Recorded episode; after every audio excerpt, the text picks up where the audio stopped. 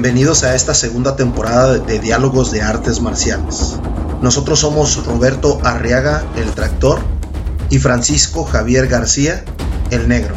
En esta nueva temporada estamos añadiendo el video y nuestro nuevo canal de YouTube, Diálogos de Artes Marciales.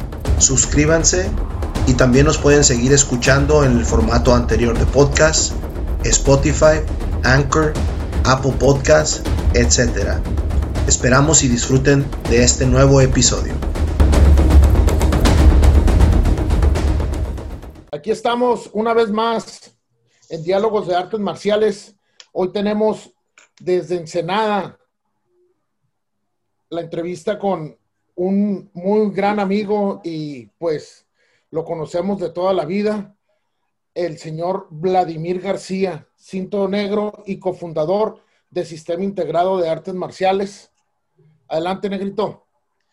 Pues agradecerle al maestro, al maestro Vladi, yo lo conozco por maestro Vladi, este, una, pieza sólida de, de, Ensenada de las artes marciales, y si es que estamos muy contentos porque eh, rápido me contestó o nos contestó y, aquí lo tenemos. Maestro, muchas gracias por aceptar la invitación y por, por ser parte de esto. No, al contrario, gracias a ustedes por, por tomarme en cuenta. Este, es un honor, un privilegio y este, que no me lo esperaba, ¿no? En realidad, eh, no porque sienta merecerlo o no, simplemente porque pues he visto entrevistas, me han gustado mucho y, y pues va por, por, no sé si por niveles, no sé cómo sea la forma, pero estoy ya dentro de esto, pues gracias. Se ha dado, se ha dado orgánicamente, ¿eh? No tenemos, tenemos apuntados a muchas personalidades, pero, pero, pero se ha dado orgánicamente, así es que sí. la gente que no hemos, la gente que todavía no hemos entrevistado, no se desesperen, va, va a llegar va a llegar la invitación. Y, aparte, aparte de que tenemos una muy buena amistad contigo, tú nos has apoyado en el Tijuana Open. Gracias. Y este, yo le estaba comentando al negrito, le dije, oye, negro, no hemos entrevistado al Vlad y me dijo, de veras, me dijo, déjame le hablo, me dijo, le dije, ah, pues órale, vamos hablándole, a ver qué tal. Y sí, aquí cuando, estamos. dices negro, oye, Roberto, cuando dices negro me confundes porque también me dicen negro, pues, entonces. ah, bueno, entonces Francisco y Vladi, pues. Ok. Francisco y Vladi. Perfecto, Vladi. Entonces, platícanos, platícanos un poquito de ti, platícanos, platícanos quién es Vladimir García. Pues mira, Vladimir García es un profesor de, carrera, yo soy profesor de normalista, de educación primaria, después hice mi licenciatura en, en educación secundaria, y en eso es lo que, lo que mi profesión me ha llevado, o sea, yo, yo he estado en educación.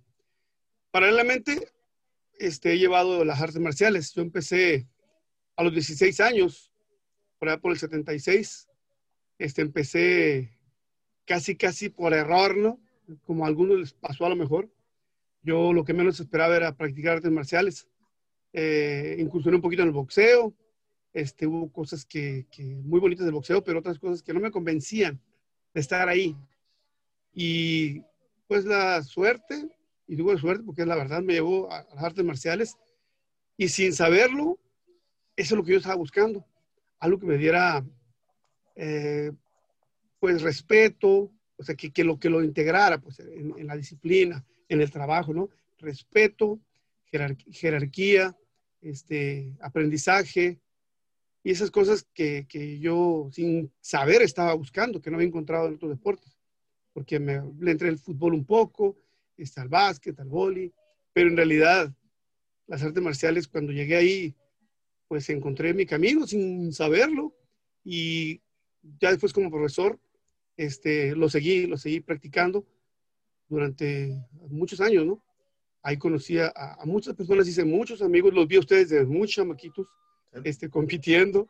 Este, ya las últimas veces me tocó participar con muchachitos que, que ya yo había juiciado en 0,5 años, ya andaban peleando conmigo y dije, bueno, yo creo que ya es tiempo de, buscar este, otros, otras formas de competir porque ya este, no se puede con, con, la juventud. Y pues cuando alguien me pregunta si el karate de antes y el nuevo es mejor, yo les digo, ha evolucionado muy favorablemente. Yo veo a los muchachos de hoy ¿no? O sea, se me hacen excelentes, pero todo en su tiempo, ¿no? Yo también, cuando estuve muy jovencito, porque sí lo estuve, me tocó oír, hablar, oír escuchar hablar de, grandes competidores que a lo mejor yo volteé y los vi y, pues ya los vi cuando estaban más grandes. Y este, y a lo mejor igual pensaron, no, estos están bien, como yo veo los muchachos de hoy, que digo, wow, he evolucionado y para mejorar, la verdad. Las formas de competencias, claro que varían, se tienen que regular de diferente forma, pero con agrado veo que, que mejoraron, que todo, todo ha mejorado y que se sigue respetando, que los grados se siguen dando, que es lo que nos hace diferentes a otras disciplinas. Sí, definitivamente. Maestro Vladi, háblenos un poquito de, su camino a su, a su cinto negro y qué estilo entrena. Yo siempre lo vi con uniforme blanco, pero no, no, no sé bien cómo empezó su pues, su historia en, las artes marciales. yo empecé en el Lima Lama. Ok. Yo, yo empecé como Lima Lama. Este, mi primer maestro, ah, es posible que lo conozcan, este, Manuel Cota, de aquí en Ensenada. Manuel Cota ahorita incursiona mucho en, el kickboxing. Este, él fue, era Cinto Café cuando, él, cuando yo lo conocí, que tenía la escuela en el sindicato de maestros, se le prestaba, se le facilitaba ahí el lugar. Y ahí es donde yo lo conocí. Entonces él me invitó a, pasar, a, practicar y pues lo hice. Y estuve con él hasta cinto verde ya por cuestiones de trabajo y cosas así, él ya no, ya no pudo seguir con nosotros. Pero los exámenes que hicimos desde morado, uno fue el morado, no, azul, azul. Y después este, conocía al maestro de él, que era el oceanólogo Ernesto Reynoso Nuño, ahorita radicado en la ciudad de Mexicali. Eh, su familia es de Tijuana, de los Reynoso Nuño, que han estado eh, mucho en política, ¿no? Este, pero como yo lo conocí en los exámenes, cuando ya no pudo, pudo seguir el profesor Manuel Cota, este, el sindicato de maestros tenía un espacio para, para, el deporte que nosotros estábamos practicando. Pues era mi padre profesor, teníamos el contacto, ahí teníamos el espacio, no teníamos problemas de renta, de agua, de luz, nos dieron equipo. Entonces, cuando yo me estaba quedando solo, era yo cinto azul, no, verde. Iba, iba, a, ser, iba a ser apenas la verde, era bien rápido. Entonces me encontré al maestro Ernesto Reynoso, que ya lo conocía yo, en un evento de, carnaval precisamente, eh, lo encontré en el desfile, me le acerqué y le dije, me presenté con él y sí, se recordó y le dije pues que no teníamos maestro, que tenía problemas y él me prometió estar conmigo el, miércoles, porque los carnavales terminan el martes y abrimos a las 6 de la mañana porque en ese tiempo ya, ya, este, ya estaba yo, pues estaba en la escuela y necesitaba, necesitaba este, era el turno de la tarde donde yo entré y, no podía tener clases tarde. Entonces él dijo, ah, ahí voy a estar a las 6 de la mañana. Y aunque tenía mis dudas, el siguiente miércoles, ahí a las 6 de la mañana ahí estaba. Yo era, iba a ser la cinta verde, no era cinto verde. Y como lo prometió, no me soltó hasta que me dio la cinta negra. O sea, estuvo con nosotros muchos años entrenando y entrenamos tres años a, a las 6 de la mañana y con él. Y luego después, este, ya él salió, regresaba. Yo seguí otros tres años ese horario con bastante gente que, que no podía ah, en otro horario. La escuela de karate también trabajaba en la tarde, pero, pero yo por cuestión de, estaba estudiando la normal para maestros y, ya, y era de las 2 a las 8. Entonces busqué la manera de, de abrir clase, de estar entrenando, porque si no, no iba a poder seguir en lo que ya me había apasionado, ¿no? Claro. El arte marcial. Yo siempre se lo he agradecido mucho que se dio el tiempo, porque créanme que ni siquiera nos cobraba. Levantar de las 5 de la mañana a las 6, estar a las 6 de la mañana durante 3, 4 años, y, este, y era mínimo, aunque no pagábamos renta, ni luz, ni agua ahí por el sindicato, tampoco nos costaba eh, la mensualidad con él. Entonces, este, yo era cinto café de, con él, llegamos hasta hasta Cinto Café en, Lima Lama, porque él era Lima Lama. Entonces, este, posteriormente a eso, cuando el maestro, cuando Lima Lama empezó a tener diferencias en la Ciudad de México, yo recuerdo que yo no conocía ni idea tenía, pero me dijo que, que el maestro Rigoberto López se había separado de Lima Lama, estaba en la Ciudad de México y que se radicaba en Tijuana. Entonces me dijo, yo fue mi maestro, dijo, y quiero ir a visitarlo, ¿me acompañas? Y claro, fuimos ya era, como le digo, era Cinto Café en, Lima Lama, otorgado por, Ernesto, ¿no? Entonces llegamos a Tijuana, ahí tuve el privilegio de conocer al, maestro Rigoberto López, que me causó una super impresión cuando lo vi, porque ahí en su salita empezó a hacer formas, empezó a, tirar, a hacer técnicas, tirar golpes, patadas, y yo así, ¿no? ¡Wow! Porque se me hacía grande el señor, se me hacía mayor, y este, y, yo estaba joven en ese tiempo, ¿no? Y, y cuando vi esa energía, mi maestro me dijo que nos íbamos a cambiar con él. Él estaba trabajando Kundo Lama. Fuimos la primera escuela en Ensenada de Kundo Lama. La primera. Este, estuvimos tres años con el maestro Roberto López. Este, íbamos a, a, Tijuana a entrenar. Este, ahí conocí a Julio Orduña, conocía a otros, este, a otros cintos negros. Primero era, era como yo, eh, cuando yo era cinto verde estaba igual que yo, este, en rojo. Él fue cinturón negro primero que yo, eso sí recuerdo. Nosotros nos estancamos un poco porque no era tan fácil estar yendo y viniendo. Eh, batallamos un poquito, ¿no? Pero el apoyo lo teníamos. Llegó el momento en que, en que ya no era tan sencillo. Algunos de nuestros alumnos avanzados empezaron a, a separar porque no miraban mucha actividad y no estábamos avanzando en grados. Y el maestro Ernesto habló con, el maestro Rigoberto López y le dijo que iba a buscar, porque ya entrenamos, nosotros estábamos buscando este, las técnicas que nos daban de Kundolama, las formas, las defensas básicos. Entonces empezamos a hacer paquetes de entrenamiento. Nos agarramos en, hojas y poníamos los básicos que teníamos, las formas de pelea, y empezamos, le llamamos paquetes de entrenamiento. Entonces el maestro Ernesto empezó a ver esas formas empezó a cooperar con nosotros, a ayudarnos para que las aumentáramos. Y cuando se dio cuenta que podíamos estar por nuestra cuenta, fuimos a ver al maestro Rigo a su, a su, casa, hablamos con él, se le dieron las gracias por el apoyo que nos había dado, pero él le dijo así, sea, él fue el que habló, ¿no? El maestro le dijo, maestro, vamos a buscar nuestro propio rumbo, nuestro propio camino. Y nunca se me va a olvidar la actitud del maestro Roberto López adelante, muy bien. Eh, contrario a lo que yo hasta me imaginé que a lo mejor no le gustaba, no, hombre, nos dio todo el espaldarazo, nos apoyó. Y desde entonces, de ese tiempo a la fecha, cada vez que me encuentro con el maestro Roberto López, lo saludo y me saluda este, con toda la, amabilidad que él, siempre proyecta. Y, este, y salimos por la puerta que entramos, por la de enfrente, ¿no? Y como amigos, entonces le, dijo las condiciones de, cómo estábamos entrenando. Entonces nos, nos separamos de, maestro Rigoberto López. Ya no éramos Lima Lama. Ya no éramos porque el maestro Rigo ya no era Lima Lama. Aunque las técnicas, o sea, no puedes hacer algo tan nuevo a lo mejor como para que elimines lo que tienes, ¿no? O sea, sí había muchas técnicas que, formas inclusive que eran igual, este, muy similares, ¿no? Por lo menos. Y este, y empezamos a trabajar nosotros pues dijimos, si tenemos paquetes, tenemos formas, pues, pues a trabajar. Y el problema con el nombre es ya, bueno, pues no somos polinesios de, origen, porque pues, Ernesto era de aquí de, Ensenada, ¿no? No somos coreanos ni chinos, eh, somos mexicanos.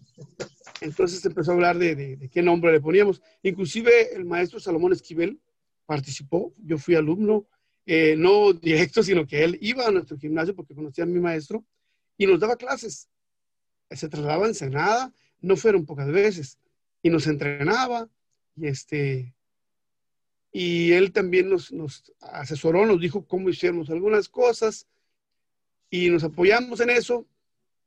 Eh, se acercó la gente de la Gran Fraternidad Universal, porque mi maestro es, es yoga, o, yogi les dicen, ¿no? Ellos este, practicaban el yoga, yo practiqué con ellos, no fue mucho lo mío porque en, la, en el área de, ser vegetariano a mí no se me dio, ¿no? Pero, pero se habló inclusive de poner el nombre, a lo mejor lo escuché alguna vez, trajimos el uniforme con unas líneas doradas en los, lados, porque se iba a llamar Tao Te Chia, que uno de los maestros de, de, la Gran Fraternidad Universal habló que era el primer nombre del arte marcial y nos dijo que podemos llamarnos Tao Te Chia inclusive trajimos la cinta, eran los colores del arco iris. Así se empezaba. Con eh, se empezaba con, la, con el color de, era un rojo y morado y así los colores. era muy, muy, curioso porque además era innovador. Y para acomodarnos en la, en la, a la hora de las peleas, pues no era fácil porque no sabía cómo estaban los colores, no coincidían con lo convencional. Y el cinto blanco, perdón, el cinto negro, entre comillas, válgame lo, lo contrario, ¿no? lo paradójico, el cinto negro era cinta blanca, pues, porque a la hora de que el arco iris, los colores, algunos lo han visto en, la escuela, ¿no? Si lo haces y lo giras, los colores, todos esos colores al girar, se pone color blanco, el espectro. Entonces decían que los colores de las cintas, cuando se amalgamaban de tal forma y se transformaban en blanco, ese era realmente el último de los cinturones. Entonces nuestros maestros traían un cinturón blanco con el arco iris, con ya, ya, el arco iris, pero tenía color blanco, y cuando llegaban a los torneos con la cinta blanca, algunos decían, ¿y tú qué estás haciendo aquí? No eres cinturón negro. Entonces ya les decían, no, si soy cinturón negro, les explicaban más o menos, lo dejaban, siempre no hubo tanto problema. Nosotros batallamos un poco al principio. Y en el acomodo de, de ver si nos quedábamos en las características, por ejemplo, decían que un cinto negro, para ser cinto negro, tenía que ser vegetariano. Si no, no, no podía ser cinto negro. Empezaron los problemas de, ideológicos, ¿no? este, político, si quieres ver. Entonces yo fui uno que dije, de los que dije, no, pues yo no. Me gusta, se me hace bien, pero yo, pues no, no, no puedo ser, practico yoga y todo, pero no puedo ser vegetariano, no, no, no está en mí. Entonces dije, pues yo me retiro, le busco a otra cosa, ¿no? Entonces el maestro Ernesto habló con Rubén García, uno de los cintos negros, Víctor García también, de cintos negros, de, que son de la Gran, Gran Universal, y alumnos de, de mi maestro, y se acordó que entonces, este, en el caso de los que ya estábamos, íbamos a seguir como cintos negros sin necesidad de, necesidad de ser vegetarianos. Y este, entonces se nos dio la cinta negra. Yo en el Inter de Kundolama y pasar de un poco de Tao y luego al sistema de artes marciales, pasaron un poquito más de tres años. O sea que yo me estaba graduando de cinturón café, después rojo. O sea, duré mucho tiempo en cinturón café y rojo, porque fue, primero fue café y luego ya cuando nos hicimos como sistema fue el cinturón rojo, que curiosamente como anécdota siempre me gustó el color rojo, me gustaba más que el color café en, para antes de la, del cinturón negro, pero una cosa es que me gustara, por ejemplo, a mí siempre me gustó el tan sudó, me gustaba, me gustaba mucho, yo fui fan de Mario Sánchez, ¿no? Aquí en Ensenada, y yo hubiera sido tan sudó pero la suerte y todo me llevó a, Lima Lama. Después, cuando, cuando soy el profesor Mario Sánchez me ofrecía que yo pudiera estar en su escuela hasta, hasta becado, porque siempre fue amigo, yo sentía lealtad al estilo, yo creo que a todos nos pasa, ¿no? Lealtad hacia el estilo de, de, Lima Lama, y yo dije, pues no, aquí estoy a gusto, aquí me quedo. El que me hizo cambiar fue mi maestro, ya, él sí me dijo, vamos a hacer este cambio. Y a mí me gustaba el cinturón rojo cuando ya como, como Siam se dictaminó que el cinturón anticipado al, al cinturón negro ser rojo, pues a mí me pareció muy bien. Pero sí, estuve tres, cuatro años en cinto, en, en cinto rojo, café y rojo, ¿no? Sí estuvo bastante tiempo. Hasta que algunos empezaron a protestar porque miran los torneos, viste, no avanza, ¿no? Y yo decía, pues no, no avanzo, pero, pero está más difícil acá, les decía yo, porque los rojos venían empujando con todos los cafés, ¿no? Y este, pero también fue en el Inter que estuve en Kundolama, pues, y que no, no era tan fácil hacer un cinto negro ahí, sobre todo que no podemos estar tan constantes ahí. Y cuando hicimos nuestro sistema, o sea, realmente yo soy cinturón negro ya del sistema integrado de artes marciales. Pero todo el mundo me conocía, o sea, de repente yo llego con mi cinta negra y nadie me va a decir, hey, tú porque traes una cinta negra, ¿dónde saliste, no? Cuando yo estaba casi graduado de cinturón rojo en, y, y en, en, los torneos, y siempre he sido competidor. O sea, a mí me gustaba la competencia. Oye, Vlad. Cuando alguien me dice, sí, perdón. Perdón que te interrumpa, pero platícanos sí, sí. un poquito de eso, de, de, tu etapa como competidor. ¿Cuándo empiezas? ¿Te acuerdas? ¿En qué torneo fue? Sí, bueno, desde, desde que empecé el karate yo era un competidor. Okay. Desde cinto, desde cinto blanco ya andaba compitiendo. Era lo que me fascinaba, ¿no? La pelea. ¿Había más torneos Porque, en Tijuana o en Ensenada? en ese entonces. En Tijuana, está, fíjate que sí había más en Tijuana, pero luego en Ensenada lo rebasó. Ajá. Porque hubo más promotores. Okay. Tijuana, yo recuerdo que estaba el torneo de Fernando García, estaba el, después el Mundial. No participé mucho en el Mundial, no tantas veces como yo hubiera querido, no participé. Funciones político-deportivas, créanme. El de Fernando García, este, hacía el maestro Ventura, hacía un torneo muy bueno. Y, este, y posteriormente iba a Mexicali también, a torneos de Mexicali, pero Tecate con el maestro Ponce, me tocó ir a varios. Sin embargo, Ensenada empezó a, a, hacer eventos. Nosotros hicimos, pues muy, muy, a muy temprano, el maestro Manuel Cota hizo torneo. Hizo torneo, invitó y llegó mucha gente. Yo en ese tiempo no tenía ni idea, ¿no? Era cinto morado. Le ayudamos en la organización y este, y después este, después nosotros empezamos a hacer torneos. Vimos a, fuimos a Ensenada, a, perdón, a Tijuana, y afortunadamente, con todo y todo, la gente de Tijuana es muy participativa. Cuando les dijimos, hay un torneo en Ensenada, cuando nosotros eh, estábamos en el evento, vimos a, todo a todo Tijuana en, en Ensenada apoyando el, el, torneo. Entonces eso era muy bueno, ¿no? Y llegó un momento en que Ensenada llegó a tener más torneos que Tijuana. A pesar de que era más chico, bueno. teníamos muchos torneos. Sobre todo cuando se hizo la Unión de Cintos Negros, uh -huh. que fue un, una forma de organizarse porque cuando yo empecé como SEAM, eh, pasaron cosas curiosas, el celo, de un estilo, y este, pues, en quién se basa, en qué se forma. Algunos creen que yo lo había inventado compuesto, porque ahí no es invento, es una composición, ¿no? Este, de, de, de, técnica. Y este, y algunos sentían cierto celo, ¿no? Por como diciendo, no, pues, como si no eres karate do, o si no eres eh, karate ni chino ni nada. Decía, pues, sí, pero soy mexicano, o sea, y estoy en territorio mexicano. Y pues además la ley me, me, me, protege en ese sentido. No está prohibido que yo practique un deporte que le ponga el nombre que yo quiera. Vladi, perdón, que, este... perdón, que le, perdón, que te interrumpa, Vladi. ¿En qué año, en qué año fue cuando fue FIA, uh, SIAM? ¿En qué año más o menos? ¿Te acuerdas? Eh, oficialmente, oficialmente fue en el 82 para el 84, es como el 82. Ya en el 84 ya nos estamos eh, con reconocidos ya como, como tal, ¿no? Okay. Como SIAM. Eh, al principio, este, es bien curioso, cuando alguien me pregunta por qué peleabas más que hacer formas, me conocen como un competidor de, pelea. Y es que yo, yo llegaba, me metía a competir y me tocó que pues, no podía ganar, no era tan bueno en forma. Este, no me importaba, yo me paraba y competía y lo hacía lo mejor que yo podía. A veces uno dice, pues yo hice mejor que aquel, pero yo no soy el juez, ¿no? Sin embargo, llegué a pedir hojas, como vi que unos pedían las hojas para revisar cómo habían calificado, pues yo también dije, a ver. Y me tocó hojas en las que mi calificación era nula.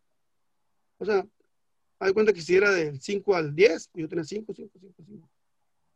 Entonces dije, ah, caray, ¿y esto qué pasa?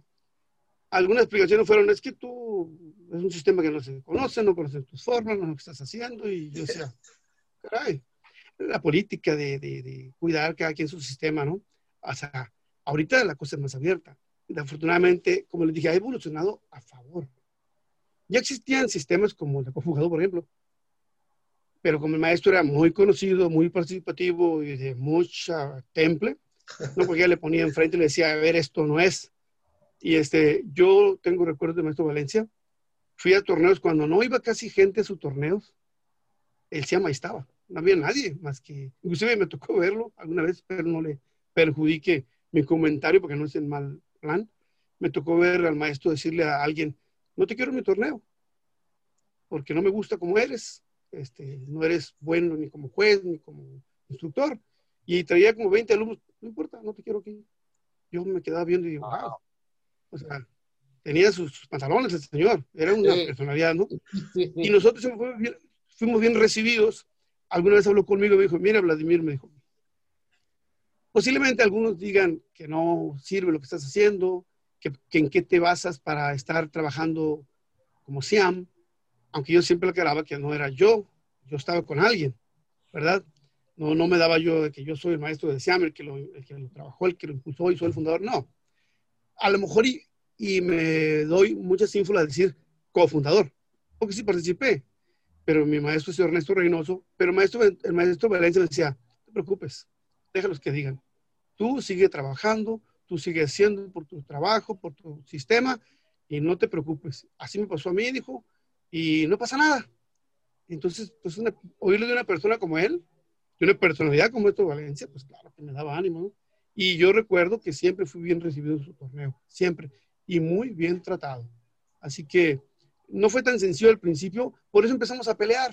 porque así como me hicieron a mí a veces de no calificarme en forma, llegaban mis alumnos, participaban y pues no los tomaban en cuenta, aunque fueran buenos. O sea, como que... Ah, y a veces hubo un tiempo que sí había como cierto compadrazgo, ¿no? Como que los de Limalama, aquí los de... Y, y luego Tijuana, pues es, es localista, o lo era, porque llegaban acá y sí se protegían entre ellos, y nosotros no lo hacíamos. Cuando fundamos la, Unión de Cintos Negros, tuvo en cierto modo algo de eso, y dijimos, pues, vamos organizándonos, porque vienen y llegan y agarran el torneo, jueces centrales, ponen sus banderas, pues esto, y nosotros nomás estamos viendo, y pues a la hora, a la hora, esto no está funcionando. Cuando se hizo la Unión de Cintos Negros, este, nosotros pensamos en, trabajar con una, una, asociación o unión que le entregara a las personas, a los, a los, gimnasios, a los instructores, conocimiento, no nomás una unión, sino, a ver, eres cinto negro, este, pero pues aquí te va un, curso de, de, jueceo y enseñamos, el reglamento, a todos les enseñamos el reglamento, en el Senado todos conocían el reglamento y todos sabían, por ejemplo, en un torneo, eh, ver las formas de competencia para el sistema de BAE que empezaba a usarse. Nosotros, los cintos cafés, ya lo usaban, ya podían pararse en un, torneo y revisar las gráficas, y si eran 30 o si eran 25, ellos ya podían, este, les enseñamos a graficar a todos. Les enseñamos el reglamento, porque lo que más te va a defender pues, es el conocimiento, ¿verdad? No es que traigas un cinturón que respeto, claro, pero a veces eh, hay especialidades, ¿no? Yo tenía, me junté con gente de mucho, mucho profesionalismo. Este, el tiempo, por ejemplo, Alfonso Parra, que lo deben de conocer. Ese amigo es una persona súper organizada, es biólogo de, de Chotocán, compañero de, compañero de Nicolás Ayub, compañero de, de, de Cuauhtémoc Carrillo. Y lo menciono a él por decir que él se encargaba de la administración, de los jueceos, de, de, todas las, reglas para pusiéramos nuestra, nuestra unión de cintos negros este, como un organismo que, que te estar ahí, pues porque te entregan nada más ahí un torneo, sino, a ver, te enseño cómo juecear, te enseño cómo, inclusive empezamos a vestirnos. Llegábamos a los torneos y no llegabas con un traje de karate nada más. Llegabas con un pantalón, con un saco, una, una corbata, y llegabas y se notaba que había diferencia, eres un juez. Y, y como juez tenías que conocer el reglamento, no, no llegaba y decía, esto no está bien, está fundado, fundamentado en esto. Entonces, y empezamos a hacer que la gente que estaba con nosotros como cintos negros tuvieran, si querían y podían, su propio torneo. Y nosotros éramos un organismo encargado de apoyar en, la reunión de cintos negros. Si alguien tenía un torneo, al organizador le decíamos, ok, tú eres el del torneo, ¿qué quieres de nosotros? Y ahí se nombraba, el, desde ese momento se nombraba el director técnico del torneo, que podía ser cualquiera de los cintos negros de cualquier sistema. No importaba cuál sistema era. Cuando llegabas a un torneo, de, de los cintos negros en Ensenada, tú mirabas sentado en la mesa de, anotaciones a una persona que podía hacer kung fu, aunque el torneo fuera de Shotokan o de Karate Do, pues. O si era el Lima Lama, ahí estaba un, taekwondo. O sea, no había diferencias en ese sentido. Éramos una unión y nos apoyábamos. Y lo empezamos a hacer inclusive con el nombramiento de jueces. Ya cuando llegaban los, los, éramos anfitriones, cuando llegaba la gente de Tijuana, eh, digo Tijuana porque era la que más nos llegaba, ¿no? llegaba de Tecate y de Mexicali, pero Tijuana, estamos muy cerca, somos hermanos, ¿no? Muy, muy pegaditos. Y llegaban y ya tenían, decían, necesitan jueceo, ya lo tenemos todo listo. Tenemos el jueceo, hasta los dejamos, en cierto modo, descansar y atender a sus alumnos, porque ya teníamos nosotros controlado todo el jueceo. No nos negamos que jueceara la gente que venía, pues estaba gente de mucha experiencia, pero ya teníamos todo, todo, todo. Te ofrecíamos un torneo en el que no tenías que llegar a trabajar. Podías hacerlo si querías, pero si no, nuestra gente se encargaba. Terminaba el torneo, y, este, y, no había ningún ring que se detuviera, porque esa era la condición en la que le nombramos juez central. Tú consigues los jueces de nosotros o de fuera, pero haces que trabaje. Entonces, el permitirle hacer torneos ayudó mucho. También el hacer cambios. Por ejemplo, se inició, yo fui fundador de la Unión de Cintos Negros, pero se tuvo dos años y, cambio. Y cambio. Y cambio, nada de que, no, es que muy bueno, no, no, no, cambio sigue otro. Todos, de todo yo voy a estar ahí. O sea, no te va a quitar. ¿Qué buscábamos? Prevalecer, evolucionar. Porque todo aquello que tiende a que nomás se quedan tres o se quedan dos y que pueden pasar años, siguen los mismos, llega un momento que, que no evoluciona por algo, pensamos, ¿no? Y nos fue muy bien. Eh, las condiciones deportivas, pero sobre todo las económicas, fue obligando a que los torneos fueran más caros, vinieron de evaluaciones y, cambió. Ya la gente no puede hacer torneos tan fácil. Pero el, la Unión de Negro fue una organización que buscó acercarnos como practicantes de artes marciales y como, como primero como cinturones negros y después como promotores. O sea, por eso es que llegamos a tener más torneos que Tijuana. Porque nosotros sí, todos podemos hacer torneo. Y en Tijuana no, estaba muy supeditado a ciertas personalidades. ¿Verdad? No vamos a decir nombres, tractor. No, no, no, no. De hecho, de hecho, por ejemplo, yo, yo le voy a decir algo. Competí en Tijuana muchas veces. Gané en Tijuana gran campeón algunas veces. Eh, Mexicali. Este, a torneos importantes. Fui como dos veces al Mundial. La primera vez porque quería estar ahí y no era fácil, era un torneo muy grande, no era tan fácil llegar y ganar. Este, y después ya no nos invitaban, ¿no? O sea, porque como decimos la UCN, a algunos no les gustó que nos estuviéramos organizando, pero pues era una necesidad de nuestro municipio. Y, este, y empezó la política, porque sí se da. Entonces yo dejé de ir a los torneos, a mis torneos. Yo hacía torneos, iba a Tijuana, iba mucha gente, a Tijuana. Después me dijeron, si no le dice a fulano de tal que no vaya a ese torneo, no vamos nadie. Y decía yo, ah, caray, no entiendo, pero, pero pues no lo puedo hacer. O sea, yo, soy, yo un torneo, no le puedo decir a alguien, no vengas a mi torneo.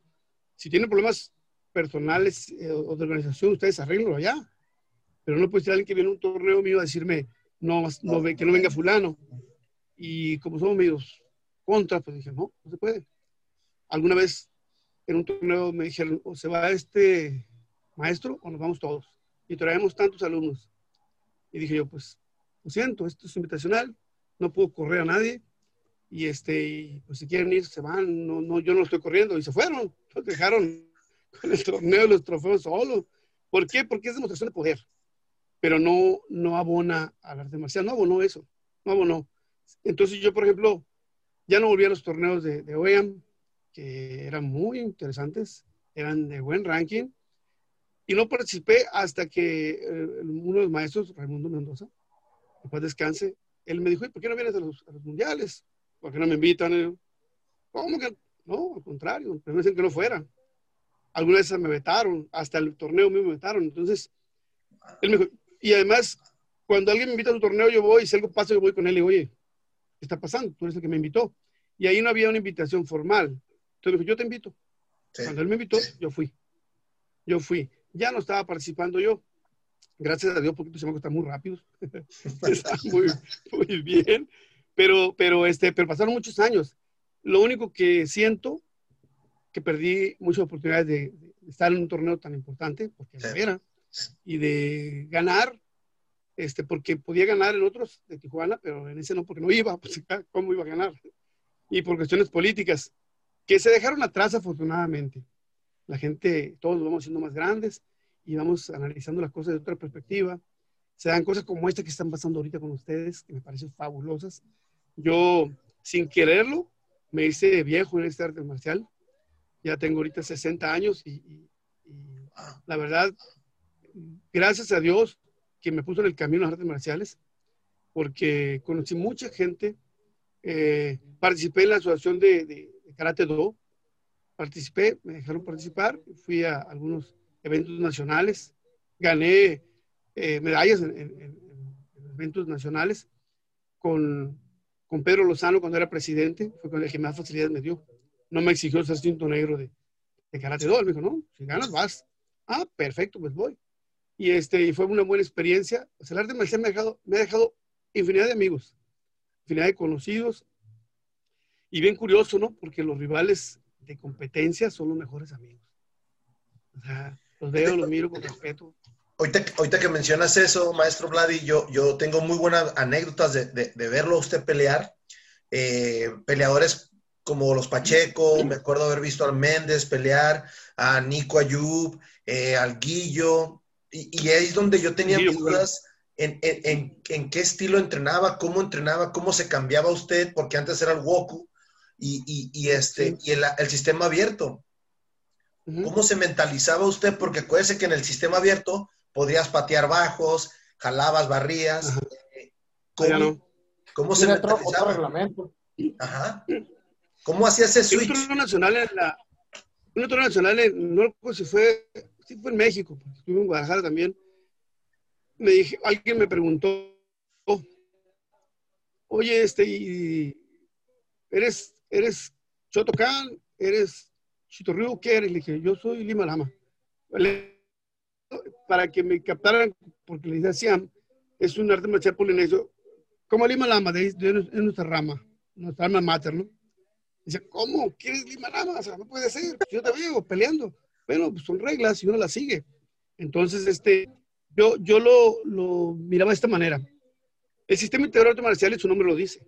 Era para que integráramos o sea, si era, nosotros no hacíamos golpe, golpe de carnero. O sea, nosotros un golpe en diagonal, este, como lo hace Lima Lama, el Kung Fu un poco, ¿no? Este, o así. Y este, y nosotros no, muy pocas veces golpeábamos así. Entonces, el Karate pues la guardia era diferente, pero decía yo, pues si nos hemos integrado, o sea, podemos exactamente eso, integrar su forma de pelea, acoplarnos, y lo podemos hacer. Me llevé cintos negros de, mi sistema a competir y también hicieron un buen papel. Todo, cualquiera, cualquiera podía. Después hicimos, este, se, se buscó la manera de que acción de Karate Do y artes marciales afines. Okay. Ya se invitó a los Lugo, por ejemplo, eh, participaron, los estuvieron ahí, Fabricio Gómez, sí. este, hubo gente que, que ya le entró porque, ah, ya cuando digo arte marciales afines, como que, ah, se puede. Yo no tenía empacho, a mí me invitaron inclusive a, a participar en Taekwondo. Yo le dije, claro que sí voy, pero si me respetan que yo gane el estatal y me dejen ir a, a competir, porque me voy a, voy a meter a competir. Y lo me dicen, dame un cinturón negro de, de, de, de Taekwondo para que puedas ir. Y entonces, pues sí, ¿no? Porque luego, ya, una vez me lo hicieron en Karate 2, ya gané y, por lo menos no el primero, porque me tocó pelear con, contra Cuauhtémoc Carrillo y ese era casi imposible ganarle, ¿no? Era excelentísimo competidor, pero haber competido con él ya, ya es una experiencia y un privilegio. Y cuando me gané ese derecho, me dijeron, pues, tráenos un, un certificado de cinto negro, yo tocaba, dije, por favor, ¿cómo quieres que haga eso? Es una manera de decir, no vayas. Eh, con Pedro Lozano no fue así. Pedro Lozano me dijo, ganas, vas. Y con él se cambió la idea y se le puso acción de karate do y artes marciales afines. Ya pudieron participar más gentes. Sí, Abrimos camino, puede decirse, ¿no? Sí, ahí, ahí me tocó también. Yo, yo fui a unos dos selectivos de karate do y, y a mí, pues eso me abre también más el panorama, como, como dice usted, maestro. O sea, es, es algo, le tocaron tiempos difíciles en el aspecto de la política aquí, pues se puede decir que baja californiana, pero usted sigue adelante y Siam sigue adelante. Ahorita nos, va a platicar un poquito más de, la batuta que le, acaba de pasar a su hijo ya hace rato. Roberto. Sí.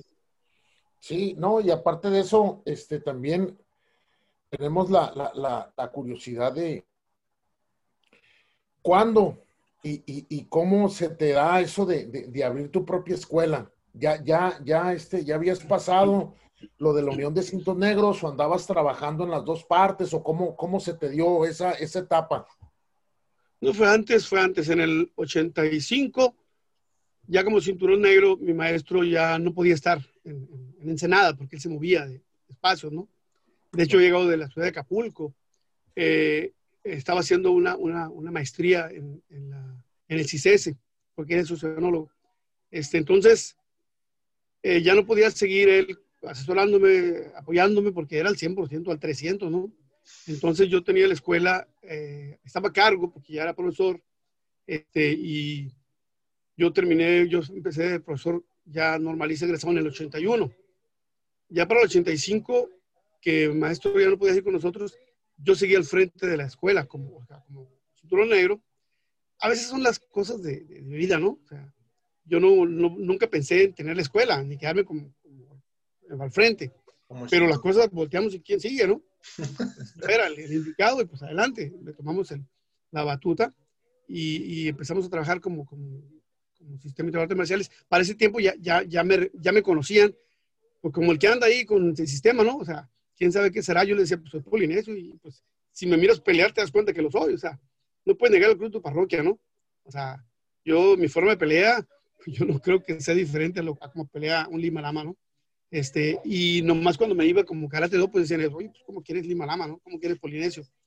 Pero, pero yo, orgullosamente, soy polinesio, soy limalama, o sea, lo soy. O sea, yo nunca, aunque no me llegue haciendo café, este, muchas de mis técnicas son, son, son, son de, de, Lima Lama, formas, tenemos formas que son similares. Este, y, me, y me ostento con mis alumnos, yo les digo, o sea, nosotros venimos, nuestro tronco es de, de Lima Lama, ¿no? Este, y, y, pues, la verdad es que Tijuana siempre es su hermana, ¿no? Eh, algunos maestros, por ejemplo, no fueron muchas ocasiones, podemos algunos como maestros no gustarnos algo, pero cuando tú te encuentras en un cuadro compitiendo con alguien y ves que batallas para ganarle y que te ganas más, no nomás batallas para ganar, te gana. Y vuelves a otro torneo y quieres ganarle y estás, es más, llegas y lo saludas, ¿no?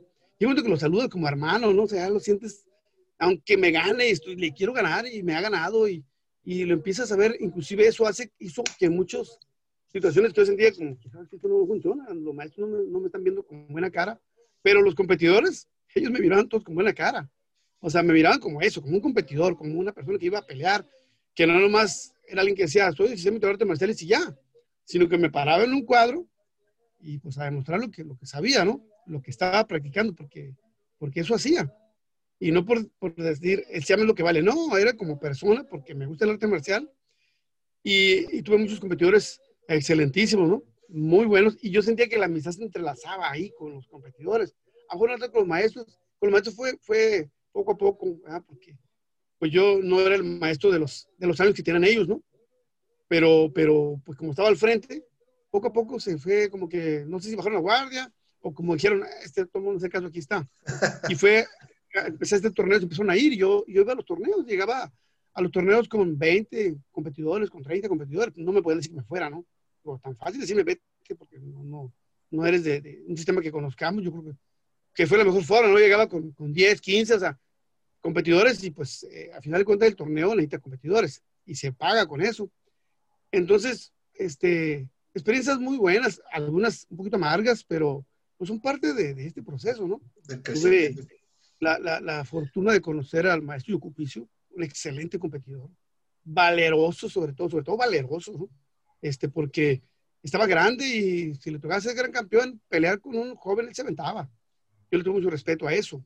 Este, conocer a, a Ventura Silva, que, wow, o sea, pocas veces me tocó a mí coincidir con, con verlo competir, pero hacer, hacer demostraciones y un hombre muy respetuoso, ¿no? Hasta la fecha yo, yo este, le tengo en alta estima. Este, a los, al maestro Raimundo Mendoza, de unos que reconozco con todo y todo, de que, de que, de que siempre fue muy estricto con sus alumnos. Me tocó a veces como juez central o estar ahí cerca, cuando algunos alumno de él se ponía ya al calor de, los, de, la pelea y faltaba respeto, se paraba y decía, al maestro lo respeta. Él no se fijaba así, ¿qué este maestro? Decía, al maestro le respeta, yo le reconozco eso. Eso quisiera ver en todo, que si fuéramos todos, yo decía, wow. O sea, él decía, por el solo hecho que yo era un cinturón negro, el que estaba ahí me tenía que respetar. Y yo eso me quedé y dije, wow, ese señor, mi respeto. Y con eso me quedé con él. O sea, con todo y todo. Yo no, yo no, yo no necesito ver a una persona que pelee muy bien para respetarle por eso. Porque el arte marcial en sí no es pelea. Es lo que integralmente entregas como maestro a tus alumnos, porque se trata de formar competidores y personas para que se acoplen a esa sociedad, pero no se acoplen para lo que hay, que se acoplen y transformen. Claro. Con su actitud, con su forma de, de, llevarse. Se ve a un competidor, se ve a un, a un deportista en cuanto lo miras.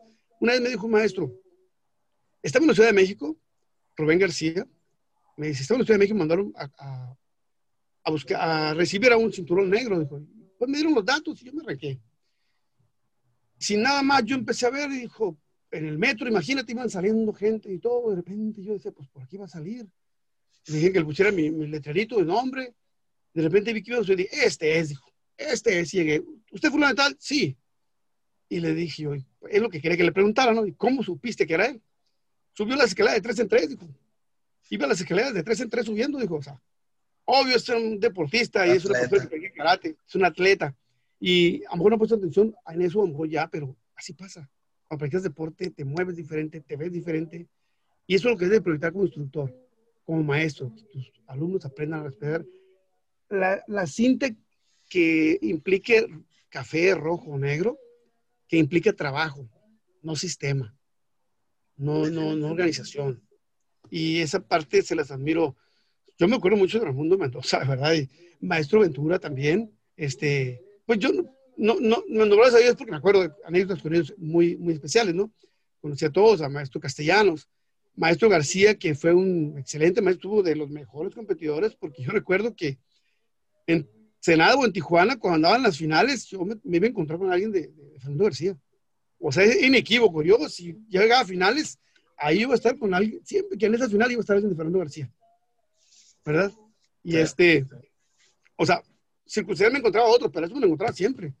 Este, Fabricio Gómez, que era un alguate, ¿no? Muy rápido y este, muy, muy valiente, este, excelente competidor, que a veces yo decía, me tocaba en suerte ganar y decía, wow, ¿cómo le hice para ganarle a este número? Pero pues así pasa, ¿no? A veces la suerte, a veces el, practicar, el entrenar.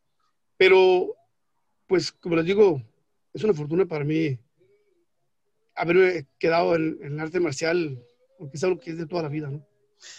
Maestro Vladi, yo tengo una buena experiencia en uno de los torneos que a muchos de nosotros, a ver si la gente que nos va a estar escuchando, yo lo recuerdo mucho. Primero porque me fui de rebelde creo que mi maestro no, no íbamos a ir, pero a mí me invitaron mis amigos del karate y nos fuimos al, al, abierto de la playa.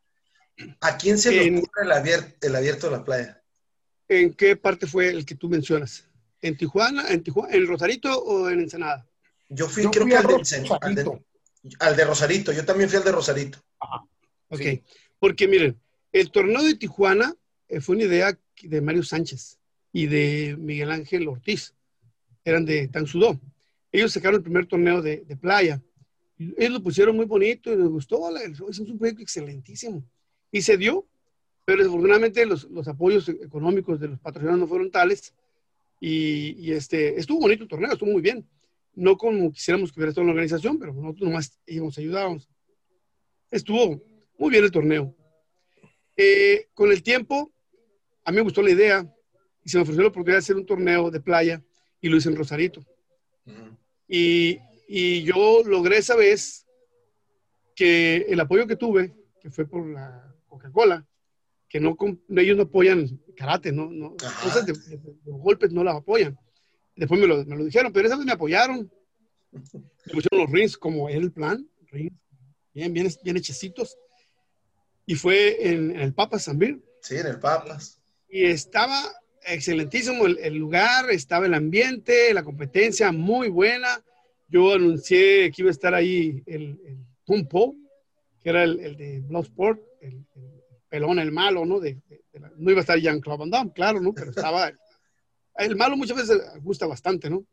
Y estuvo, estuvo, lo tuvimos ahí presente, estuvo muy amablemente dando autógrafos, claro que no estuvo caracterizado, no les permiten, pero ahí estuvo y, y ese torneo estuvo muy lleno, muy lleno. Este, fue una experiencia excelentísima. Dimos trofeos pues, al estilo del señor Pacheco, que entre paréntesis, sí, no lo saben, era mi compadre, ¿no? En paz descanse. Y este, eh, yo, lo, yo lo, lo, hice vender, no lo hice vender, sino le apoyé para que vendiera muchos trofeos, tanto en San Luis como porque conocidos. En Ensenada, él era nuestro, nuestro apoyo en los, en los trofeos, porque es lo que sea muy bien. Entonces, el torneo de playa fue una experiencia muy, muy bonita. Lo hicimos el siguiente año y ya lo hicimos con una, con una compañía de cerveza, pero nos quedó mal. O sea, cuando nosotros llegamos en el, torneo de la playa de Coca-Cola, todo tenemos listo. Y en el otro torneo, que ahí supuestamente iba a ser un mejor apoyo, cuando llegamos, mm, cuando llegó el torneo, no teníamos tal ese apoyo. Y la gente, como siempre, ¿no? Pusimos lonas y todo, y se llevó todo, acabó el torneo de todos modos, pero no con la calidad del primero. Pero sí fue una excelente excelente este evento que, que, se puede rescatar, ¿no? O sea, es una buena idea y a la gente le gusta ver algo diferente a veces. Oye, Vladi, platícanos un poquito. Tú este, ya tienes una etapa como de competidor, de, de, de, este, de maestro, y también lo hiciste de promotor.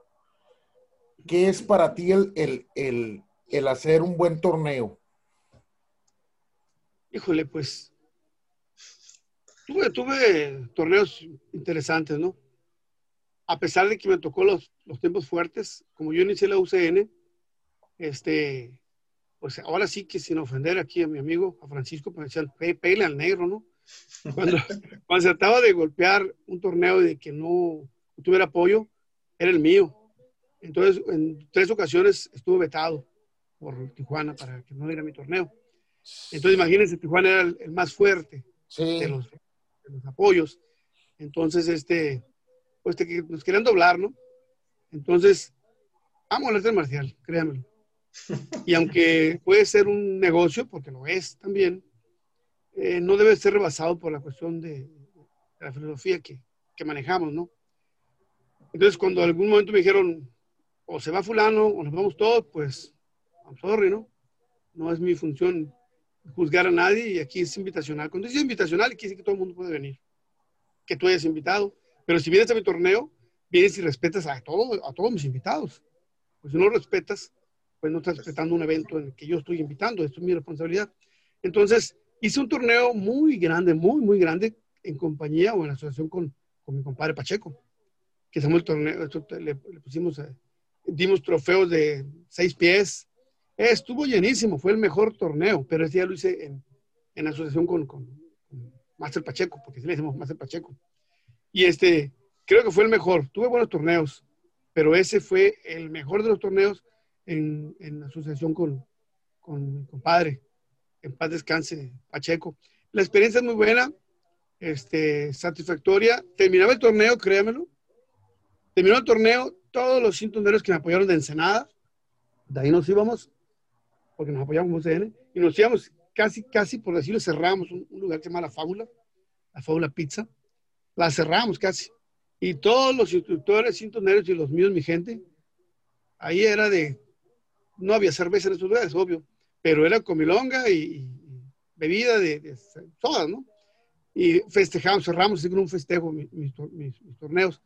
Pero lo mejor de todo fue que hubo hermandad con muchos vino gente de La Paz, vino gente de Obregón, vino, vino gente de fuera a mi torneo, de muchas partes, pero pues al final de cuentas la satisfacción de haber hecho eventos, este, pues la tengo, ¿no?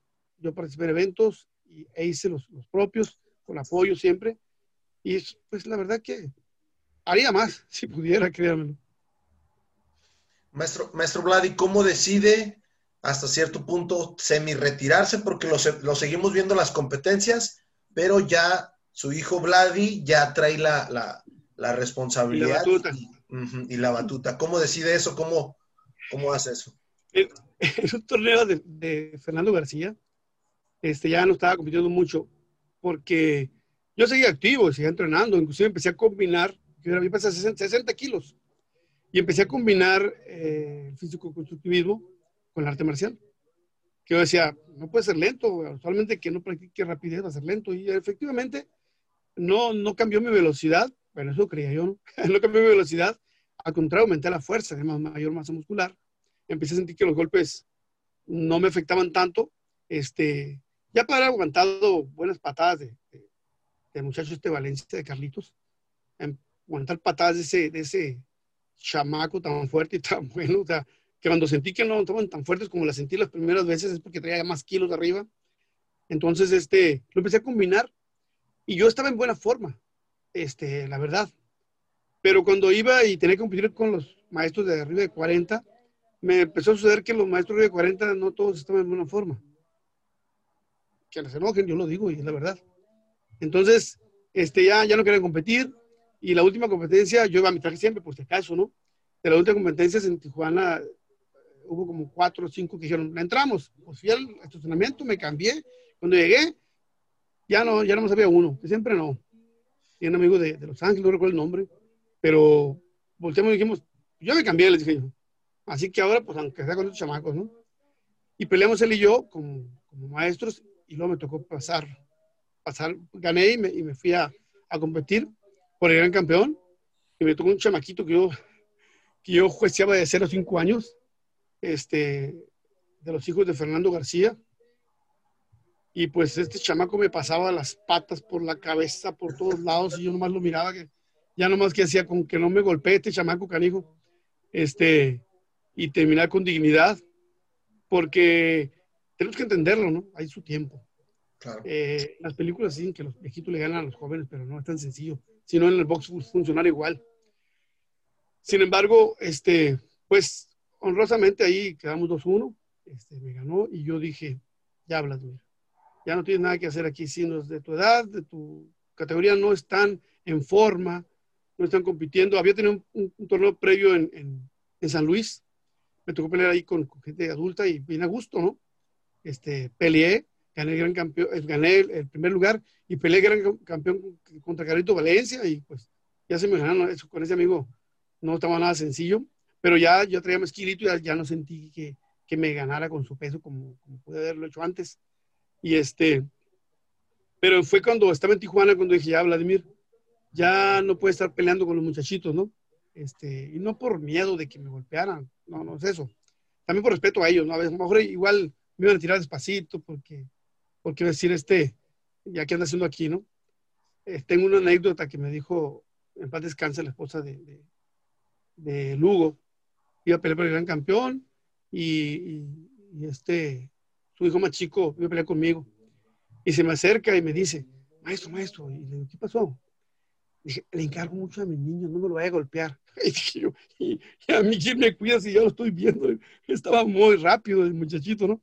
Entonces, este, eh, pues fue bien en el torneo y todo. Este, es una competencia de honor, entonces competencia deportiva. A veces tienes malas experiencias con malos competidores, sobre todo esos que compiten cada tres años, ¿no? Son los más peligrosos, porque no tienen control y quieren ganarte a fuerzas y te quieren golpear ya perdieron la esencia de lo que es la competencia. Pero en ese torneo de Fernando García dije, ya no voy a competir. Una vez que dejo competir, eh, ¿qué es lo que me gustaba? Ya lo combinaba con, con, el, con el físico-constructivismo, entonces eh, dije yo, cuando me jubile voy a poner un gimnasio de, pesas. Fue un poquito antes porque las cosas se dieron, gracias, afortunadamente siempre se me han dado así, con tiempo y a favor. Entonces me quedé con un gimnasio y, lo combino, estaba combinando y ya me quedé más que nada eh, manejar el negocio del gimnasio de pesas y le dejé a mi hijo el gimnasio, que ahorita sigue conmigo ahí, este, con el arte marcial. Entonces, no se retira uno al 100% de esto. No se puede, no se puede, aunque lo quieras, no se puede. Y cuando voy y miro toda la competencia, miro toda la gente, y me vuelve a latir el corazón, y ya quisiera otra vez estar ahí, pero pues no. Todo tiene su tiempo. Ahora lo entendí, pues quizá porque maestros antes ya no estaban compitiendo. ¿no? Vi gente que muy grande. Ahí andaba el maestro Salvador Asensio compitiendo. Un saludo, si por ahí cuando lo vean. Y yo digo, ¿este cuándo se va a cansar? Porque todavía anda ahí dando lata, este, peleando y, bien. Este, un excelente competidor. Este, y por eso me acuerdo del maestro Yucupicio, que ya estaba grande y él se paraba y no nomás en, en cata. Y me peleaba. Entonces, pero es porque les gusta el arte marcial porque nos gusta, ¿no? Pero también tenemos que entender que llega el momento que ya no, ya no debes de competir, no porque te proteges, porque un golpe, pues si no tienes muchos, sino porque no te vas a ver bien ya. Hay un momento en que tienes que estar ahí para apoyar a, los competidores. Es lo que pensé hacer, por eso es que ya no, no estoy compitiendo, que más quisiera yo. Ahí, ahí es cuando decides o decide dejarle la escuela a, a tu hijo y tu hijo se hace cargo ya de la escuela. Sí, él se queda con la escuela, este, yo estoy con él apoyándolo en todo lo que se ocupa, inclusive de repente agarro una clase y pues el gusanito, ¿no? agarro una clase de, niños más chicos, tengo más paciencia, este, al fin soy profesor, ¿no? Pero con niños chicos y le ayudo de repente. Estoy ahí para los exámenes, para revisar la técnica, cosas así y este, ahí estoy con él, porque él es el que, está, que sigue el frente. Tengo otros cinturones negros que otros ya se salieron del sistema, siguieron su propio camino, y otros que de repente regresan, ¿no? Como siempre, a, ver cuándo hay manera de entrenar. Pero el que está al frente ahorita es, mi hijo Vladimir Junior.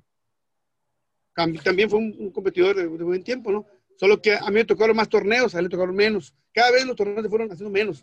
Antes me acuerdo que en un mes puede haber dos, hasta tres torneos en un mes y yo que ya no hay, y ahorita pues menos. Oye, Vladi, platícanos un poquito en qué forma ayuda el karate a Vladimir a ser lo que es hoy. Yo les digo a las personas, sobre todo padres de familia, les digo, lo mejor que me pudo pasar a mí es estar dentro del arte marcial cuando fui padre. Porque, aparte que tengo muchos alumnos y todo eso, pero esa es la parte cuando mis hijos empezaron a crecer, Eh, yo, desde que estaban chiquitos, entrenaban. Nunca tuve problemas de disciplina fuertes. Habrá uno de ellos, el mediano, que era medio agresivo. De repente, si le buscaban, le entraba, ¿no? El mayor, Vladimir, se fue muy tranquilo. Me tocó verlo que casi lo tenían que obligar para que, para que él respondiera. Era un sí enojado. Es de los que enojados puede hacer cosas mejores que tranquilo. Uno dice, no te enojes porque pierdes. No, él enojado es peor. Pero para que lo hagas enojar tardas mucho, ¿no? El mediano es más, más cerillito. Pero en la etapa de secundaria, en la etapa de cuando quieres fumar, cuando andas con los amigos que quieren invitarte una cervecita, en la etapa fuerte de la adolescencia, yo no batallé con mis hijos. Y yo se lo adjudico, se lo atribuyo mucho al arte marcial, porque el arte marcial se aprende a recibir órdenes, se aprende a respetar jerarquías. Y no porque fuera el maestro y allá en mi casa, a veces me dice mi, esposa, hey, hey, hey, estás en la casa. No sé si les ha pasado, hey, estás en la casa. O sea, aquí no es el gimnasio, ¿no? Para que dé de esa manera. Pero eh, lo mejor que me puedo pasar con mis hijos es que los haya tenido arte marcial, porque fueron, hasta la fecha, los tres son profesionistas. Este, no batallé como algunas personas batallaron porque eh, con vicios, o sea, tomarte una cerveza no es un vicio, ni tomar un poco, ¿no? Pero ya cuando ya nomás estás tomando y dejas muchas cosas, familia, dejas trabajos, ya eso es un problema, ¿no? Yo no, no estoy en contra de alguien tome, claro que no, al contrario, o sea, es una forma de, de convivir. Pero cuando tienes 17 años, 16, que te ofrecen de todo y hasta, hasta drogas, el arte marcial fue una herramienta, estoy muy consciente de que fue lo mejor para que mis hijos no se me desviaran en un descuido porque no, no puedo estar al 100% con ellos. Entonces, como un instrumento de forma, formativo en la familia, wow. Yo lo recomiendo, pues es mi deporte, pero si lo comparan con otros deportes, no hay cosa más formativa que el arte marcial. Maestro Vladi, ¿cuál, ¿cuál cree que fue su mayor sacrificio de estar en, todo este tiempo con las artes marciales? Si hubo uno. Pues dejar de competir. Eh, alguien, una vez me dijeron, me decía un amigo, oye, pero si tú hacen un torneo, por decir así, en la 89, que es una colonia de las orillas de, de Ensenada, hacen un torneo en la 89 y te metes, ¿sí? ¿Por qué? Pues porque un día no voy a poder porque te lastimes. No, un día no voy a poder, no sé, porque a lo mejor una enfermedad, a lo mejor porque estoy más viejo, pero mientras tenga fuerzas, yo voy, a competir. Si había tres, tres torneos, yo estaba ahí compitiendo. Que si ganaba, bueno, y si perdía también, o sea, eso, lo de menos. Yo quería ganar. Yo no soy de la idea de que lo importante es competir, no, yo quiero ganar. Y yo decía, lo importante es ganar pero no decía, si no ganas no sirves, no, lo importante es ganar, hay que buscar ganar. Si quieres ganar, estás en el camino. No decía, lo importante es competir, no, no, no decía, hay que, si le digo, lo importante es competir, ah, pues bueno. Pero lo importante es ganar, entrena. Entrena y entrena y entrena. Entonces, para mí fue muy duro, o sea, aceptarlo, de que ya no era mi tiempo de competir, este, porque me gustaba la competencia. Eh, me gustaba estar ahí, este, viendo a mis competidores, a mis amigos. Algunos ni los conocía, pero eran buenos competidores y algo me enseñaban. Entonces, el dejar de competir fue difícil para mí. Entonces, ya después cuando, cuando dejé el arte marcial al 100%, pues también es difícil. Así cuando dejé la escuela primaria para irme a pura secundaria, pues sientes como el, duelo, ¿no? De que estás dejando algo que es tu vida. Pero tienes que, que, avanzar. Entonces ya no me dediqué a pura secundaria. Cuando me jubilé igual, o sea, digo, wow, ya no estar en lo que yo hacía. Sin embargo, el arte marcial pues es algo similar, o sea, no lo dejes al 100, porque aquí sí puedo regresar y ayudar, apoyar. Eh, yo le decía alguna vez, yo voy a ser el viejito que se va a sentar y va a decir, este, mira, ¿quién es el maestro? Aunque no me mueva. Para decir, hay un maestro que sabía mucho, que competía y que hacía, y ese es el maestro Miyagi, ¿no? entonces, yo decía, así va a pasar. Este, entonces fue lo más difícil del arte marcial, no fue todo mi recorrido en él. No, eso fue maravilloso. Con todas las experiencias que fueron, todas fueron maravillosas. Eh, tuve golpes fuertes, tuve conmociones, este, queja salida, este, knockouts, este, obvio, ¿no? Pero pues yo le decía a mis alumnos, si fuéramos pintores, saldremos pintados. Somos practicantes de karate, de artes marciales, va a haber moretones, va a haber un poco de sangre, un que otro diente postillo a lo mejor, que siempre nos cuidábamos, pero pues, pasa, ¿no? Entonces, este, pues yo creo que eso fue lo más difícil. Y todavía hasta la fecha pues, ¿qué más quisiera uno? Ya no queda más que contar historias eh, de, cómo, incursionamos en arte marcial, conocí gente muy valiosas en todo el municipio, en todo el estado, y que sigue, sigo viendo con mucho gusto. Y que, por ejemplo, en el caso de ustedes, en serio, no me esperaba la invitación, ¿eh? O sea, no me lo esperaba porque no sabía cómo, cómo era la forma, pero me gusta el trabajo. Entonces, cuando ustedes me invitaron, dije, wow, o sea, le dije a mi esposa, bueno, es una entrevista para la gente que estuvo en arte marcial y pues mal que bien yo pasé por ahí, ¿no? Un camino recorrimos y algo se notó para que me estén hablando, para decirme, hey, lo queremos entrevistar, darnos cuenta o ver un poco de la vida que, que, que tuvo con el arte marcial. Es que creo que cuando te apasiona algo no, no te preocupas qué, la, qué piensa la gente, ¿no? Sino tú estás en, en ese, encasillado en ese, eh, pues en ese proyecto que, que, no te interesa la opinión de los demás. Y usted recibió una etapa donde fue difícil y usted siguió. Entonces, yo, yo siempre lo, lo he, siempre que lo veo, ya saben, me da mucho gusto saludarlo a usted, a su hijo, y entonces es, es un respeto que, que, se le tiene porque yo lo considero base de, de, del karate de Baja California. Oh, gracias. Eso es un, un nombramiento que, que, no es fácil de, de, ostentar ni de sostener, pero yo se lo agradezco. Roberto. Es que eh, el Vladi es el Vladi. Y, y, y, tú sabes que en cualquier torneo que te veamos, siempre el Vladi.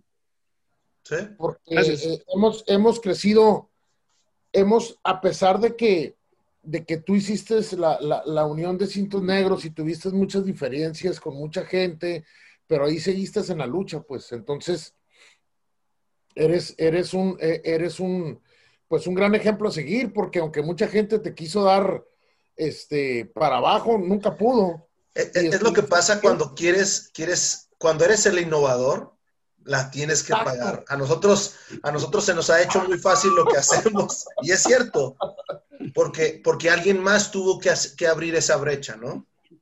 Y desgraciadamente... Lo que ustedes ahorita. Exacto. Lo que están haciendo ustedes ahorita, están abriendo un espacio que no se había visto uh -huh. y, que, y que va dirigido al que le gusta demasiado, no importa el sistema, organización, no importa nada de eso. De hecho, antes los torneos eran abiertos, todos. Entonces, tú llegabas y peleabas con un Kung Fu, peleabas con un Karate Do, peleabas con un, un este, eh, Ryu, peleas con un taekwondo y era muy enriquecedor esas, esas participaciones. Después, eh, por cuestiones políticas, porque es política deportiva, pero es política al fin, sí. por cuestiones de control, se empezaron a separar los de taekwondo acá, internos entre ellos, los de karate do acá, y los de artes marciales, pues afortunadamente no estamos casados con un estilo, y nosotros seguimos, seguimos viéndonos en torneos, este, sin estar nada más puro, puro, haz cuenta que puro lima más, ¿no?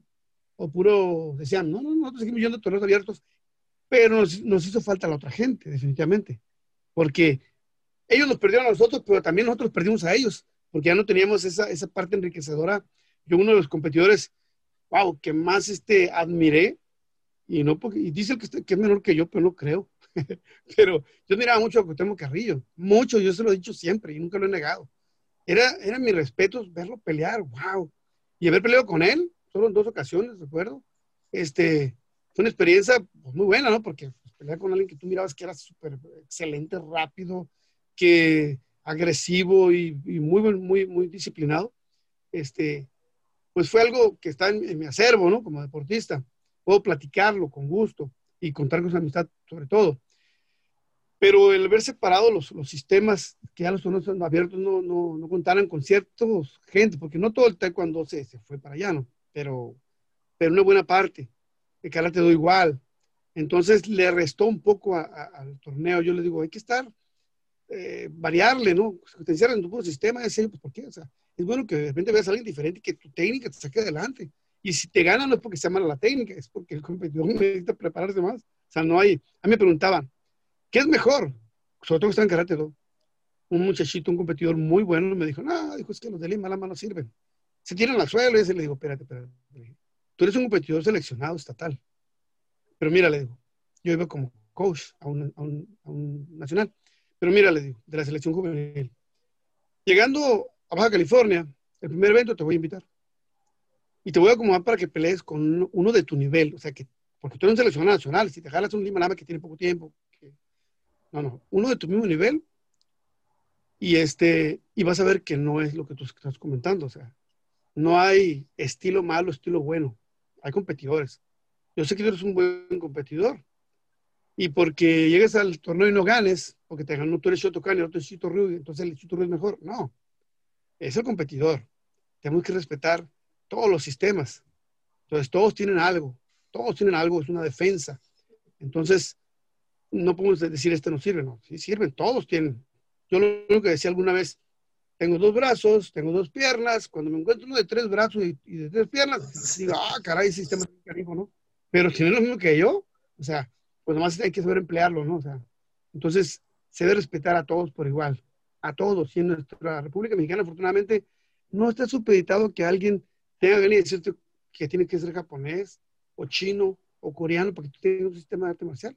Los mayas lo practicaban. Entonces, y, pues yo puedo practicar un, arte marcial y ponerle el nombre que yo crea y, registrarlo inclusive, y no es un delito. Entonces, si no es un delito, o sea, ¿por qué no puedo practicar un arte marcial que no diga X nombre, no? Además, a la hora de la competencia, pues se va a ver si lo que estoy haciendo no, tiene que ver con el arte marcial, ¿no? Funciona. Ahí se va a mirar.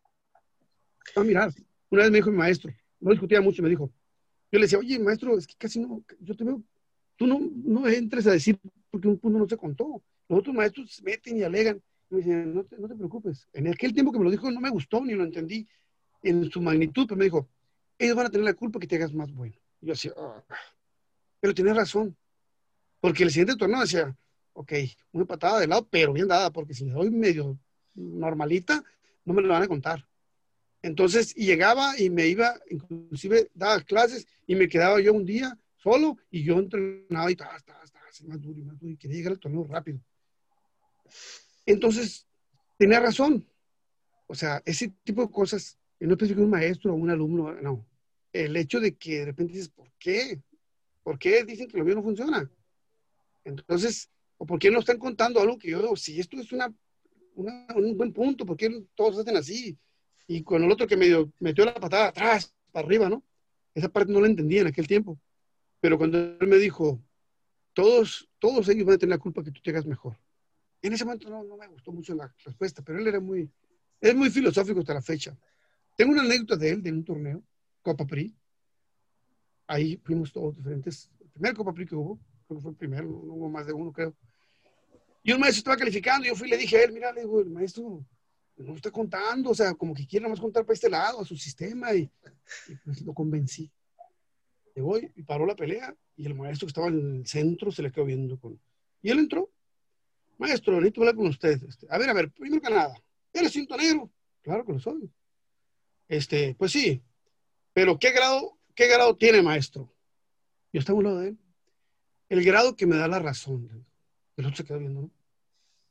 En serio, ¿no? Como que de momento no captó la respuesta. Yo volteé lo vi y dije, wow. Mire, le dijo, usted está haciendo esto, esto, lo está haciendo mal. Tenga cuidado, la gente lo está viendo. Ya le dijo lo que, lo que él consideraba. Y el otro se quedó muy callado dijo, ok, gracias, maestro. Salió. Pero esa palabra, esa respuesta, cuando le dije, ¿qué grado tiene usted, maestro? Cuando él le dijo, el grado que me da la razón, dije, wow, no tiene que tener el quinto grado, ni sexto. Las acciones son las que demuestran realmente tu valía, no el cinto que traes pegado. Ese debes de sostenerlo con tus acciones. Porque puede ser octavo grado y no demostrarlo como es, como un arte, arte marcialista. Y, y, eso me quedó bien claro. O sea, no es que no respete los grados, no. Pero yo digo, si tu grado dice 8 y tu actitud dice blanco, pues no estás siendo consciente, ¿no? O sea, no concuerda. Estamos un poco mal, ¿no? Sí, pero pues afortunadamente son, son momentos, ¿no? La, la, mayoría de todos los eventos y las discusiones terminaron en, buen, en buena lid, la mayoría. O sea, en buena experiencia. Es en serio, o sea, nunca llegamos a, a más. y, y ya, ahora sí ya pues ya estás jubilado de tu trabajo, estás con tu gimnasio y, este, y, y nos platicas ahorita que de vez en cuando, pues retirado, retirado no estás, ¿no? Estás como semi-retirado. Todavía vas, todavía vas y, y, apoyas ahí a, a, a Vladi Junior con lo que, con lo que este, pues con lo que se puede, ¿no? Eh, ¿cuál, es, ¿Cuál es tu motivación para seguir en esto? Para, o sea, sobre todo el, el compartir y el seguir enseñando todavía. Pues me gusta el arte marcial. soy profesor de carrera. Yo quise ser profesor. Entonces, alguna vez alguien me dijo, no, no eres maestro. Y yo volteé y le dije, yo soy maestro que tengo tanto tiempo, más años que tú, siento Le dije, pues yo soy más maestro que tú. Tengo un certificado de profesor de educación primaria, una licenciatura y una maestría, y todo en educación. Yo estoy más avalado por el gobierno del Estado, por la Secretaría de Educación para educar jóvenes. Entonces se quedó muy serio. Entonces, este, eh, no vamos a platicar, los gitanos no vamos a leer las manos. Los certificados que tenemos no abarcan a veces la currícula como para tener este, que ver con, con niños y con adolescentes. A veces ni con adultos. Pero, pero estamos en buen camino. Gracias al arte marcial, el deporte este, del arte marcial ha, dado muy buenas este, dividendos en, en Olimpiadas, inclusive, que no fuimos nosotros a lo mejor, pero gracias al sistema que se emplea en todo el arte marcial, llegó el taekwondo y mostró que había, que, existía el, país, ¿no? Entonces, todas las escuelas en todos los niveles, este, de alguna manera trabajamos similar, con jóvenes, con técnica, con respeto, con coordinación, con muchas cosas. Hay un maestro que no sabe, que está sin querer enfocando, ¿no? Ver, oír y hacer, y que eso hace una sinapsis plástica, se hace el aprendizaje.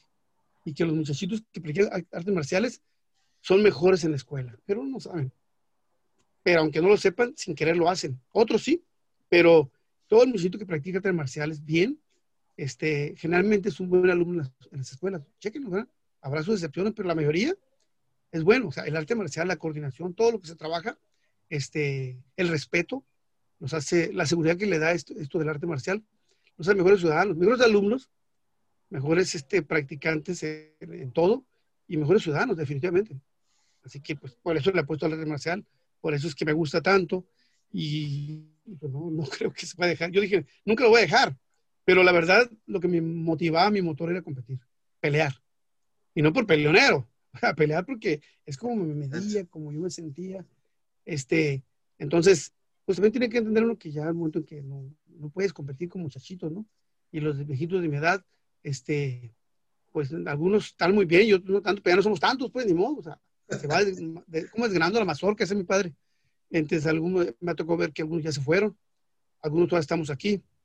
Este, pues a ver cuánto dura esto, pero si nuestro granito de arena podemos poner en que esto mejore. Yo ahora que, que recayó la, la, la organización de OEAM en una sola persona, yo hablé y le dije al encargado, pues hay que abrir esto, hay que, hay que abrirlo de nuevo, hay que hacer lo que, que, que empiece a recobrar lo que fue, solo que ahora hay que hay que buscar lo que no nos sirvió y, eliminarlo. Hay que renovarlos, hay que hacer que todo el mundo pueda ser presidente y todo el mundo pueda ser secretario, que se vote y que, que evolucione. Porque entonces, cuando más ves pasar a 3, 4 y no ves más, entonces no evolucionas. Y no porque critique el hecho de que esté fulano mangano, sino el proceso. Todos. Imagínense que el presidente de la República fuera el, el, mismo siempre, que no hubiera cambios. O sea, para bien o para mal, tiene que haber cambios porque no conoces los salados y no has probado lo, dulce, no lo amargo, o sea, el frío y el calor, o sea, hay diferencias.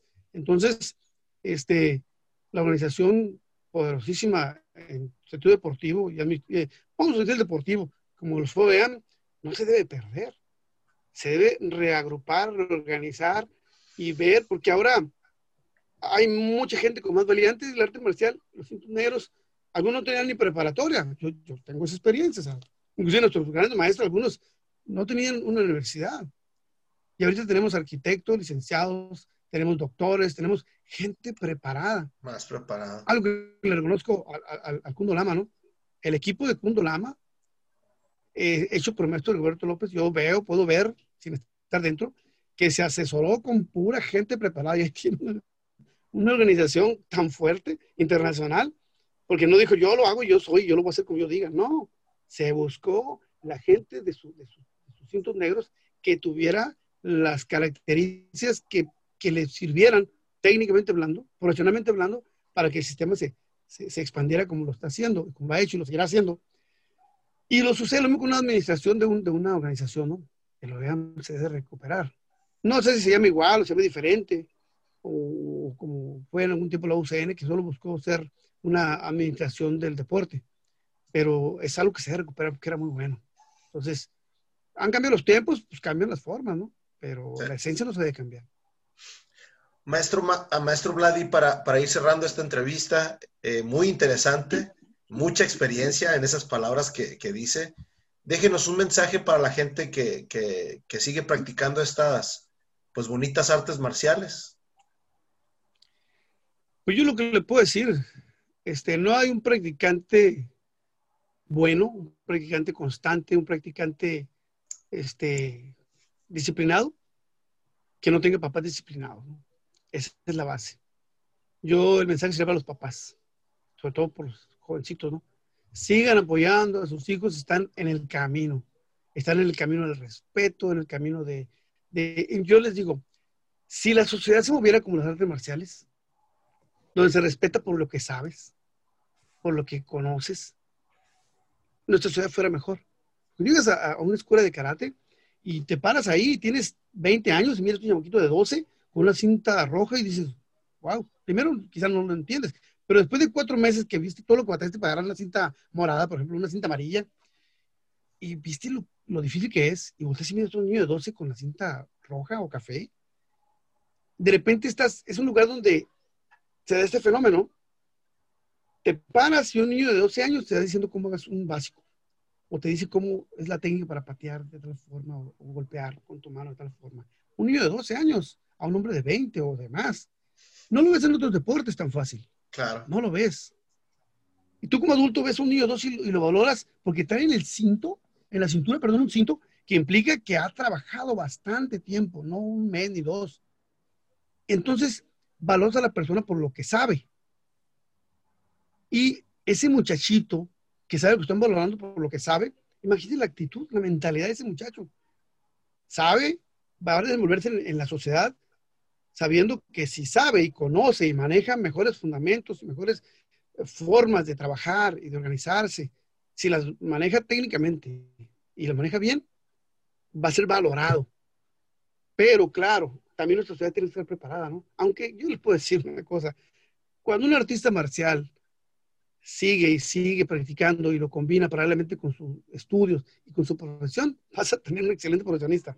No hay falla, es muy poco que suceda que haya falla. Por eso decía yo, si en la sociedad que nos manejamos se respetara a las personas por lo que sabe y por lo que hace, fuéramos mejores. No fuéramos nomás por competir, que aunque sea bueno, no lo quiero aquí, ¿no? Entonces yo digo que el arte marcial le deja a, a la sociedad, a nuestros chicos, a nuestras familias, le tiene un legado que no deben de soltar. Por eso digo, padres de familia, apoyen a sus chicos, a sus niñas, apóyenlos, este, porque aquí hay filosofía, hay historia, hay respeto, hay jerarquía, y todo eso combinado es una forma de vida que se apoya en ese sentido. Roberto. Y Vladi, pues nada más me queda agradecerte esta amena entrevista y, y muy agradable. Muchas gracias, de veras de corazón, muchas gracias por, por este, por, estos, por esta hora y media que nos diste de, plática. Nunca habíamos tenido la oportunidad de, conocer a, Vladimir. Es, algo que yo, en esta forma, ¿no? Es algo, es algo que yo, yo le comento a Roberto, se, aprende mucho, maestro, de, personas como usted, porque obviamente nos vemos muy seguido en torneos, pero es 20, 30 minutos lo máximo que yo creo que tienes para platicar un poquito y, y son las conversaciones comunes, ¿no? De cómo estás, cómo te está yendo, pero no, no tienes ese, ese acceso al, que nos, al que nos brindó ahorita. Así es que estoy muy agradecido y muy contento por la, por la entrevista.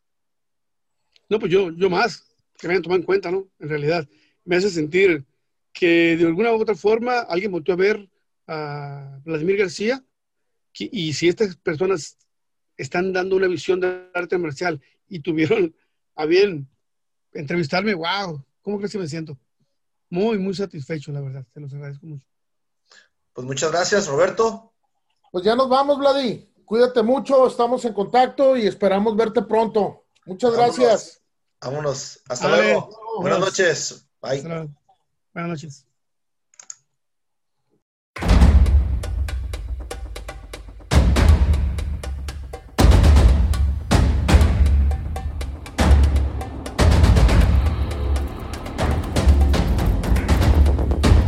Muchísimas gracias por acompañarnos a través de este episodio. Síganos en nuestras redes sociales, Facebook, Instagram y ahora también en nuestro canal de YouTube, Diálogos de Artes Marciales. No olviden mandarnos saludos, comentarios, etc. Nos vemos en el siguiente episodio.